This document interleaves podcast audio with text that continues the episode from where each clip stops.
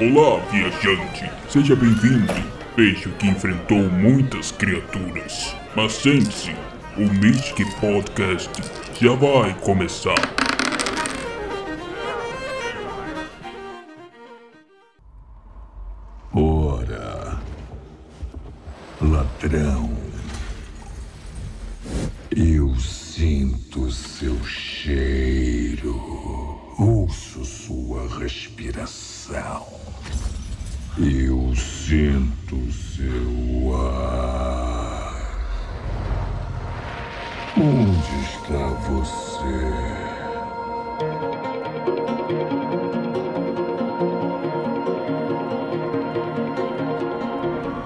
Começou! Esse é o Mystic Podcast, eu sou o Feldrick e ao meu lado está Lady Pen. Olá, Sam Feldrick! Olá para você também que está nos escutando. Seja bem-vindo ao Reino Mystic, um local onde os jogos imperam e a fantasia é discutida toda sexta-feira. É isso aí, toda sexta-feira tem episódio novo. Já assina o feed, procura no seu agregador e, e se inscreve lá no Mystic Podcast para não perder os novos episódios. Aventure-se também nas nossas redes sociais. A gente vai adorar ter você interagindo com a gente. Se você quiser comentar também sobre o episódio, marque a gente lá no Twitter ou faça parte do nosso grupo no Facebook. Todos os links a gente colocou aqui na descrição. É, voltando à nossa pauta, esse episódio é dedicado às criaturas que roubam cena e deixam a história mais fantástica, né? Vamos bater um papo sobre os dragões da ficção. Isso mesmo, mas depois do nosso chamado, gente.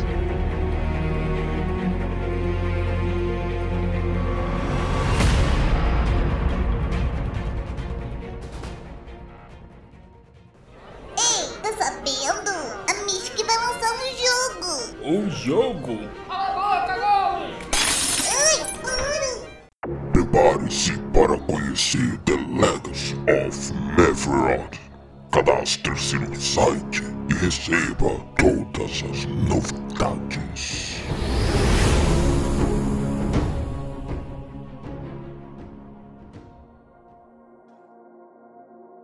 Inicialmente, eu acho que é bom a gente contextualizar o que são os dragões. Então, para começar, a figura do réptil alado, do grande deus de fogo que viaja pelo céu, é mais antiga do que a escrita e vem de diversas partes do mundo. É, tem várias lendas sobre os dragões e cada lenda se diferencia.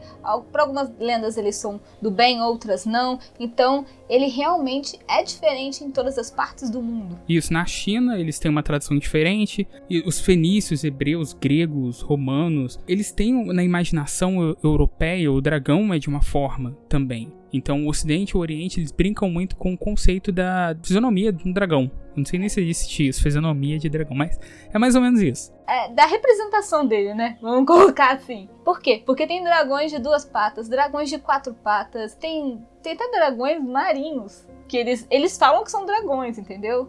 A Hidra também é um tipo de dragão. A né? Hidra é um dragão. Sim, a Hidra que tem várias cabeças. Então tem vários tipos, a gente vai falar aqui como que é chamado cada um desses tipos.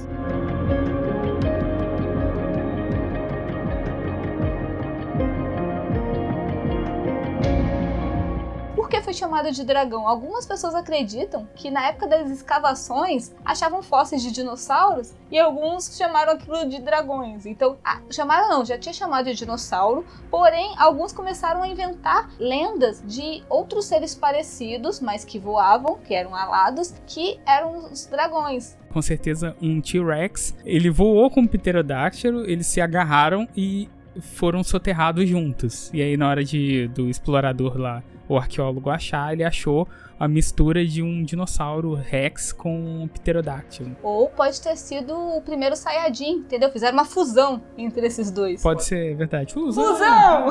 Mas outras pessoas acreditam mesmo que seja a inspiração dos répteis, né? Que existem os lagartos, cobras, jacarés, crocodilo. Então a figura dos répteis eles só pensaram no modo maior e as lendas surgiram. É, o nome dessas criaturas místicas, né? Essas criaturas transcendentais, é um termo que veio do Dracon, que seria um termo grego. E era uma espécie de serpente gigante mesmo. E outra curiosidade aqui é que para o calendário chinês, para o zodíaco chinês, todo ano é representado uma criatura. E o próximo ano, o ano que vai ser do dragão, agora vai ser em 2024. O último foi em 2012, agora é 2024. Só uma curiosidade aí.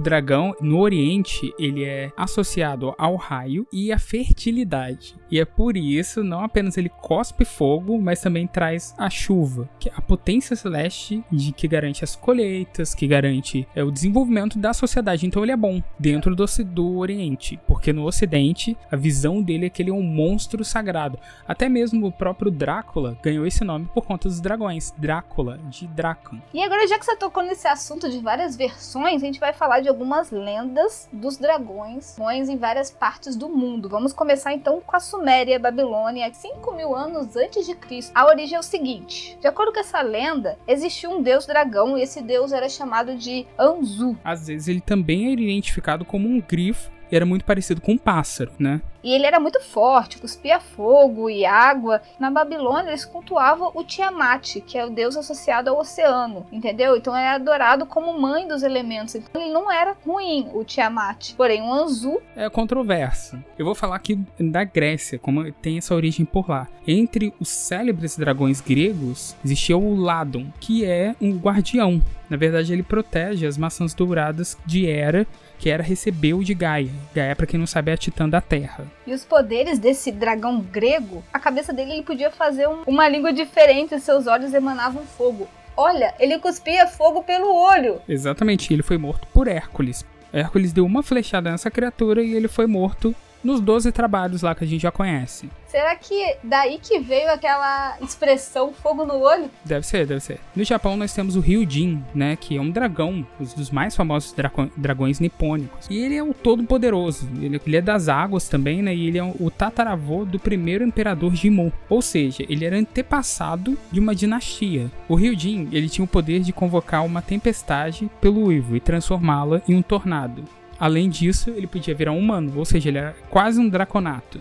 E o da Pérsia, o dragão que era mais famoso era o Azida Haka, que era famoso na mitologia persa por ser subordinado ao Senhor das Trevas e tocava o terror nos humanos. Aí já, já tem um dragão maligno, né? Que é, ele destruía florestas, ele praticava furto, era um, um dragão ladino. E para esse povo, ele era, era a personificação da opressão da Babilônia sobre a Persa, entendeu? Então eles criaram uma criatura e essa que foi uma metáfora para essa guerra. E essa criatura também tinha os poderes de controlar a tempestade como o anterior e, e causar doenças em pessoas. Tu tá com gripe? É culpa do Azidahaka. Azidahaka, nome difícil, né? Os celtas também tinha o seu dragão, e para os celtas os dragões eram associados à, força da natureza, ele realmente tinha uma influência, um símbolo que era gerado da religião, né? Eram divindades, eram guardiões de grandes portas, de portais do mundo, de grandes tesouros do universo. Uma das criaturas mais famosas é o Storworm, que abocanhava bens de pessoas vivas quando ele bocejava, ou seja, ele, sei lá, ele bocejava e ia lá e roubava o tesouro de uma pessoa. Os poderes dele era destruir, como todos os dragões, né? Ele podia destruir qualquer coisa coisa. É até interessante você citar isso, porque ele abocanhava o, os bens, porque tem muitas histórias, mesmo até do próprio Tolkien, que do dragão que era fascinado por tesouro, né? Sim, como o Smaug, né? É, o Smaug mesmo que eu tô falando. Que tem essa obsessão por tesouro, por bens, então sempre foi associado, tem várias culturas que colocam isso, mas cada uma sobre uma coisa específica. E o dragão indiano? Ele dançava J-Ho? Não, brincadeira, parei. Ele é... Para os indianos, acreditava-se que os dragões viviam nos tempos de Buda. O mais famoso era o chamado de Apalala. Foi um homem, né, um draconato também, que renasceu como dragão e passou a aterrorizar os moradores. Ele tacava granizo, sabe? Quando dava granizo, era culpa do dragão. Quando dava inundações, dragão de novo. Dragão na área. É, e justamente por isso ele tem um poder de controlar o clima e também é capaz de mover sobre os pés como um draconato. Mas o Buda, ele transformou essa fera em um espírito puro, dizia essa lenda. Na China, para os povos antigos, essas feras eram cobras evoluídas. Eles tinham garras, eles eram criaturas muito próximas do, de uma cobra misturado com, com dragão tradicional europeu. Haviam descendentes que eram chamados o povo do dragão, com corpo do animal e cabeça humana. Então eles eram realmente draconatos. A gente está citando muito draconato, porque é muito draconato que aparece em cada cultura. O poder dele é controlar chuva, furacão, ele também aparece no, no zodíaco chinês, é, que simboliza o espírito livre e traz criatividade, inovação, coisas como empoderamento, uma coisa muito interessante, muito positiva. Muito positiva. É, os dragões orientais. E na Coreia? Como os coreanos. Como os coreanos viam os dragões. Do mais importante dos dragões coreanos foi Imojis, não sei se estou pronunciando certo, que ele vivia na água e nas cavernas e trazia sorte, né? Que os que conseguiam passar por esse dragão, eles podiam virar um dragão também. Contanto, eles viria virar esse dragão se ele conseguisse pegar com a boca uma pérola que caía do céu a cada milênio. Então você está olhando para cima, você abre a boca, cai uma pérola. Você tem que pegar com a boca. Isso, não pode usar as mãos. E qual o poder deles? Controlar os elementos que protegem o mar, o céu e a terra. Um dragão também, gente boa. Gente... É um dragão normal, como todos os outros, que controlam sempre coisas da natureza. Sim, por isso que os dragões são relacionados a deuses mesmo, porque eles deuses da natureza, que controlam toda. Todo mundo, né? Isso. Então, vamos caminhando aqui, a gente já falou sobre como são os dragões em cada cultura. Agora vamos falar sobre as diferenças de alguns dragões. Começando com a Hidra. A gente até citou no início aqui. O que, que é a Hidra? A Hidra é, é um dragão de várias cabeças, né? Eles aparecem bastante nas mitologias, principalmente a mitologia grega. O Hércules matou uma Hidra entre seus 12 trabalhos. Então é contado em várias mitologias mesmo, não só na grega, mas eu só citei ela que é uma das mais conhecidas. A Hidra é um dragão geralmente de nove cabeças e ele regenera suas cabeças é, assim que ela é removida. É, não só regenera, como também duplica. Você corta uma cabeça, nascem duas. É tipo uma erva daninha. Exato. Nós temos também um outro tipo que é o Worm. Eu acho que é Worm mesmo a pronúncia. Seria W-Y-R-M. Ou Worm, né? Como pode ser pronunciado também. Ou até Worm. Ou até Worm, ou Vroom. Um tipo de dragão que geralmente aparece lá nas mitologias mais voltadas para o norte europeu, na mitologia nórdica. Esses dragões eles têm pernas, têm braços, são como os dragões ocidentais e tem esse corpo meio escamoso, com, são espécies de serpentes, tem habilidades com veneno, tem habilidade de regeneração e podem também regenerar parte dos corpos. E agora vamos falar do Wyvern que esses dragões têm somente duas patas, sabe? E uma longa cauda de serpente que eles às vezes usam para apoiar seus corpos. Eles são os dragões da de Game of Thrones, porque eles só têm duas patas. Sim, esteticamente sim, porque Game of Thrones eles são chamados de dragões mesmo. Porque o Wyvern é considerado como se fosse um, não fosse um dragão. O Wyvern é, com, é considerado uma raça de criatura mesmo. Então, eles não seriam, entre aspas, dragões, eles seriam wyverns mesmo. Por isso que eu gosto do, dos jogos, né? Nos jogos eles fazem dragões, dragões mesmo, com todos. Com toda a estética de um dragão. Isso. Mas em séries, às vezes, eles nem representam fielmente como se diz no livro, que no livro fala, são os dragões. Mas na série não representou esteticamente o que seria mesmo um dragão. Então, tecnicamente, os dragões de Daenerys é um wyvern não dragões. E aí a gente chega no dragão convencional, que é esse dragão que tem quatro patas, que é o dragão que a gente já conhece. Existem os dragões e existem esses outros tipos que não são tipos de dragões, são tipos de raças semelhantes ao dragão. São os primos. São os primos dos dragões. Tua prima dragão.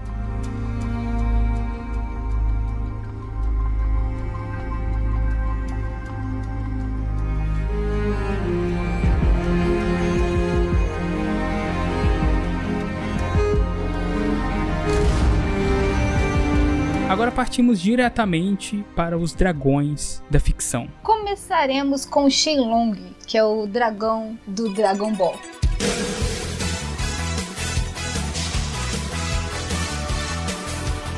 Que é o dragão gigante da franquia é um ser místico muito poderoso, sendo conjurado pelas esferas do dragão, que assim reunidas você consegue trazer o Shilong. E ele pode realizar qualquer desejo daqueles que invocarem. Qualquer não, alguns desejos. Ele ainda fala, tem alguns desejos, tem alguns desejos que ele não pode realizar. Por exemplo, trazer da, dos mortos, talvez. Ele pode. É, ele traz o Goku umas 10 vezes. É verdade, eu tinha esquecido desse e detalhe. O que ele não pode fazer é partes que ele não tem poder dentro do universo. Qual que é a história desse dragão? Segundo conta a lenda, no princípio existia uma joia preciosa que os homens puseram no altar e louvaram ao Criador da Terra. E essa joia, ela despertou a cobiça humana e perturbado pelo comportamento dos homens, essa criatura regente, ela castigou-lhes e partiu essa joia em sete sete e jogou ela por toda a terra. E aquele que conseguisse reunir essas sete partes puderam cumprir qualquer desejo. E nesse ato ele invocava o Shenlong. Ele é tipo o gênio da lâmpada. então, o Shenlong que é a criatura, o grande deus que poderia realizar um desejo.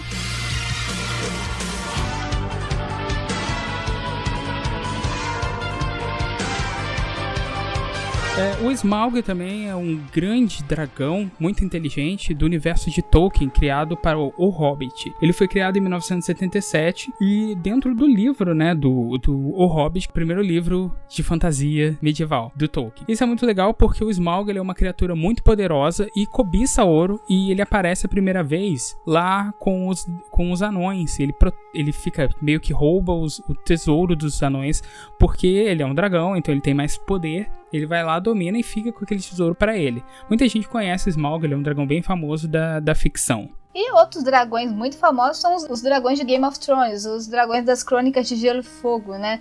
Vale lembrar aqui que já falamos no Mestre Obra sobre o Tolkien e sobre George Martin. Se você não ouviu, vá lá e escute. Beleza, voltando a falar deles, esses dragões gigantes e marcantes, eles eram da Daenerys Targaryen, que é o Drogon, Viserion e Rhaegon, das Crônicas de Gelo e Fogo. Calcula-se que nos últimos livros eles têm cerca de 61 metros de comprimento. Como que a Daenerys ganhou esses dragões? Sim, é, no dia do casamento dela com Khal Drogo, líder do povo do Dothraki, Daenerys foi presenteada com uma caixa e nessa caixa continha esses três ovos de dragão petrificados. Então ela criou um vínculo com eles, colocavam eles para ser aquecidos até que Aconteceu um fato, porque quem não viu ainda não vou falar, que eles eclodiram e ela foi chamada de Mãe dos Dragões. Mãe dos Dragões, aliás, foi um mais um, um título acrescentado no enorme nome dela. Daenerys Targaryen, a renascida, você conhece. E por que esses nomes? O Drogon ele foi batizado em honra à memória do falecido marido de Daenerys, o Khal Drogo. As escamas do Drogo eram completamente negras e a crista vermelha. Ele é o mais agressivo desses três dragões. O Viserion tem o nome do irmão de Daenerys, que é o Viserys Targaryen. Ele também ele possuía escamas beges e algumas partes do corpo dele com a crista douradas. Ainda assim é chamado de dragão branco. Ele era bad, mas tudo bem, é daltônico. Se você leu ou acompanhou a série Game of Thrones, já imaginou o motivo. Rhaegon, o terceiro dragão, ele tem o nome de outro falecido irmão de Daenerys, Rhaegon Targaryen. E as escamas deles eram verdes e bronze. Ele é provavelmente o mais tranquilo desses três dragões.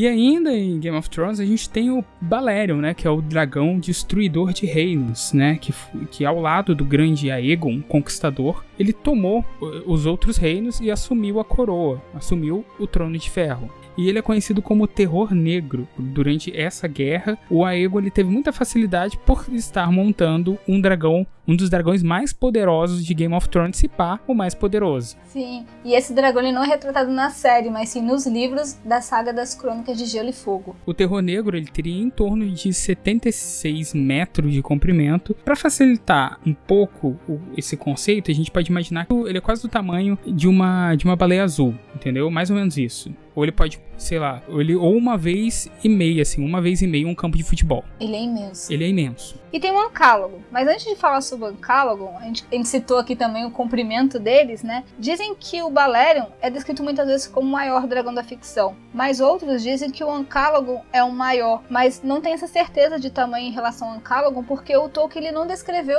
exatamente. Na verdade, o que ele falou é sujeito a várias interpretações. E não se sabe se realmente ele era grande assim. Por quê? Eu trouxe até um, uma passagem do seu marido que diz o seguinte: E houve uma batalha no ar o dia inteiro e toda uma noite escura de dúvidas. Antes que nascesse o sol, Enredil matou Ancalagon, um negro, o mais poderoso do exército de dragões, e o lançou das alturas caiu sobre as torres das Tangorodrim, que foram destruídas com a sua queda. Nasceu então o Sol e o exército dos Valar saiu vencedor, enquanto quase todos os dragões foram exterminados. Capítulo 23, páginas 302 e 303 do Silmarillion. Por que essa passagem questionada em relação ao tamanho? Porque o Tolkien diz que o Ancalon ele destruiu as torres. Porém, às vezes, o, o autor ele chamava de torre as montanhas. Cara, o dragão destruiu montanha, então ele é imenso. Mas se foi só torres mesmo, o edifício, não é tão grande assim. Então, aí tá sujeito à interpretação. Se for montanhas, ele é o maior dragão da ficção. É, Mas. Depende do tamanho da torre. Exatamente. E sobre essa discussão aqui, eu só queria saber o que vocês acham. Quem é o maior dragão da ficção? O Balério ou o Ancálogo? Pra você, Feldrico, qual você acha que é? É, eu não tenho muito a dizer sobre isso, porque é, fica muito, é muito dúbia, né, essa questão. Mas a gente pode partir agora para outros dragões. It's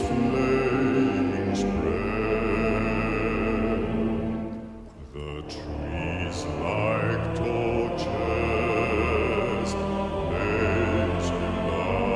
Agora os dragões dos jogos. Nos dragões dos jogos a gente tem que o, o primeiro da lista que a gente tem já é o do Dark Souls, que é o Kalamet, que é um grande dragão, um dragão icônico do game de Dark Souls. E o Kalamet é um dragão que é muito temido por qualquer um do universo de, de Dark Souls. Ele libera espaços no jogo, o qual você pode evoluir, porém você pode ter contato com ele, né? Ainda nos jogos a gente tem Skyrim, a gente tem o Parturnax. O Parturnax em Skyrim, embora né, as terras de Skyrim sejam assim, tem diversos dragões e isso seja muito difícil de se identificar os dragões que são diferentes, o Parturnax ele é um dragão especial, né? Porque o dragão é uma parte essencial da trama da trama principal de Skyrim. O Alduin também é um dragão muito poderoso de Skyrim e também faz parte da trama principal do jogo. Eu vou falar agora de outros dragões, não só de jogos, né? Mas da ficção. Tem o Banguela, do Como Treinar o Seu Dragão. Tem a Malévola, da Bela Adormecida. Tem o Dragão Branco, dos Olhos Azuis, Yu-Gi-Oh! E, e o Mushu, do Mulan.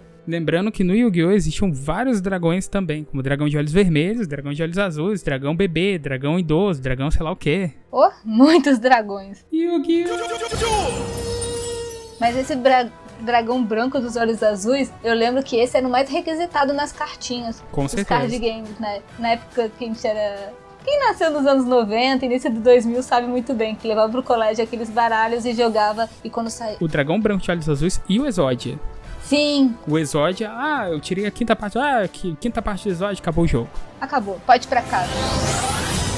Em conclusão, a simbologia dos dragões é associada ao mal e ao terror. E ao mesmo tempo também se simboliza prosperidade, coisas boas, tesouros. Se você lutar e vencer um dragão, isso é muito bom porque a evolução de uma pessoa vem a partir da, da- de lutar contra dificuldades. É uma metáfora para isso, né? Uma grande metáfora que é implícita em diversas obras. Depois de falar tanto sobre dragões, sobre todo esse contexto, a gente pode continuar falando mais sobre outros assuntos da fantasia com o nosso próximo tema. Então,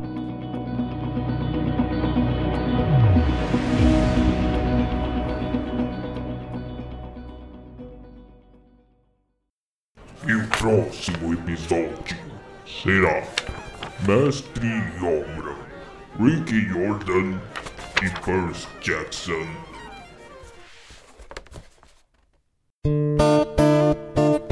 De diversas simbologias, né, a gente falou sobre os dragões, falou sobre os dragões da ficção, que era o nosso principal tema, sobre a influência deles na cultura, que é muito importante também, e agora É hora de dar tchau. é hora de dar tchau. Então, muito obrigado para você, ouvinte, por ter nos acompanhado até o final do programa. E siga-nos nas redes sociais. Você já sabe nossas redes sociais, a gente já falou um monte de vezes. Mystic Podcast, é só procurar, tá? E no seu agregador também. Não sabe como acompanhar? Procura no agregador e assina lá, né, Pano? E até pelo próprio Google. Você coloca no Google lá, você não precisa nem, é, nem baixar aplicativo. Você ouve direto do Google. Então, acho que é isso. Até mais, gente. Até mais e até o próximo episódio. Tchau! Tchau.